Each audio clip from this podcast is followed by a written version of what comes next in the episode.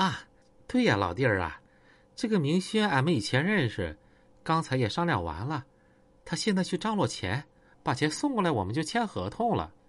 田波瞅了瞅李明轩，切，他不是没交钱的吗？没交钱，我说，哎，你对个鸡毛啊！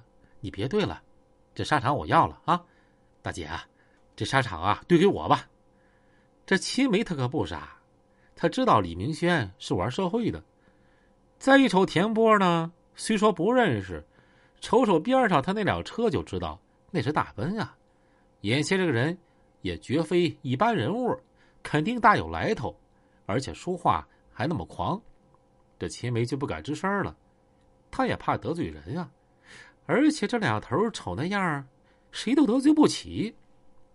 田波接着说：“大姐啊，你这样式的，价格呢，我也不跟你讲了，一百五十万，我现在就让我兄弟把钱给你送过来，咱俩一会儿就签合同。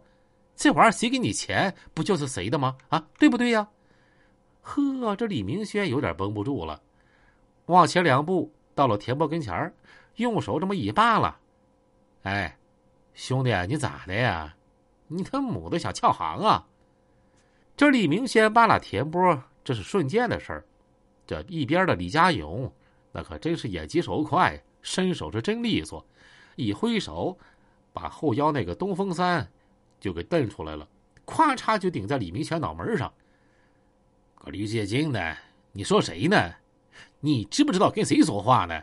梅河口的波哥，你不知道啊？啊！我波哥相中的买卖你也敢碰？我和你说啊，这沙场啊，你对不了了，该干啥干啥去。你要敢对我一枪打死你！这李明轩说实话吓一跳，他就真没寻思这帮小子，你谈个生意还带个枪啊？而且这枪现在就顶在自己脑瓜崩上。那好汉还不吃眼前亏呢，李明轩的语气就没那么强硬了。哥哥们儿啊，你牛叉，谁拿枪谁说话就大啊！行，你们不是要对吗？那你们对吧？我走行不行啊？哥们儿，手别嘚瑟啊，别走火了。李明轩没敢多说别的，这么一摆手，带着自己几个兄弟就上了他的奥迪一百，一脚油门，一拐弯就没影了。田波回头一看。这秦梅吓得脸都变色了，田波呵呵一乐：“大姐啊，你别害怕，我们在梅河口也是干公司、干矿啥的，这些兄弟都是我负责我矿上的一些安保人员，所以身上这些家伙啊也是不离身的。你别怕啊，别往心里去。大姐，你看，我刚才呢简单兜了一圈了，多了我也不说了。你这个沙场我相中了，我现在马上回去取钱去，往多了说两个小时。”我就能把钱给你备好了，然后咱姐俩把这合同就能签了。价钱，价钱就按你说的价，我绝不还价。我这人办事儿就喜欢痛快，保证把事儿整得干干净净、明明白白的。我田波绝不会差你大姐一分钱。齐梅一听田波的话，心里也没那么紧张了。听人家田波说这话，的确也有道理。本来就是嘛，我对沙场，我只要钱。我不管你们咋的，只要你们把钱给我就行了，这个是我的初衷啊。老弟儿啊，大姐也看出来了，老弟做生意干脆，挺敞亮的。我还是按我自己的想法，甭管谁来吧，你们只要谁先交钱，这个沙场就是谁的。田波一点头，那好，大姐，我现在取钱去。说话一摆手，带着兄弟上了车，一溜烟就走了。再说了，秦梅站着多少有点愣神儿啊，她还在回想刚才发生的事儿。毕竟是个女人，事儿来的太突然，而且挺吓人的。一时半会儿，她没掰开这个镊子，没缓过神儿。再说李明轩呀，那脑子也够用。他开着车带着兄弟一拐弯，他没走，他没回县城，他就搁边上远远的在车里往这瞅着呢。李明轩前脚看到田波的车从大门开出去之后，他马上拿起电话给齐梅就打过去了。喂，嫂子，梅河口那帮小子是不是走了呀？这齐梅刚缓过神儿，哈，明轩，对他们刚走。你看明轩刚才那事儿，你别生气哈。嫂子跟他们也不认识。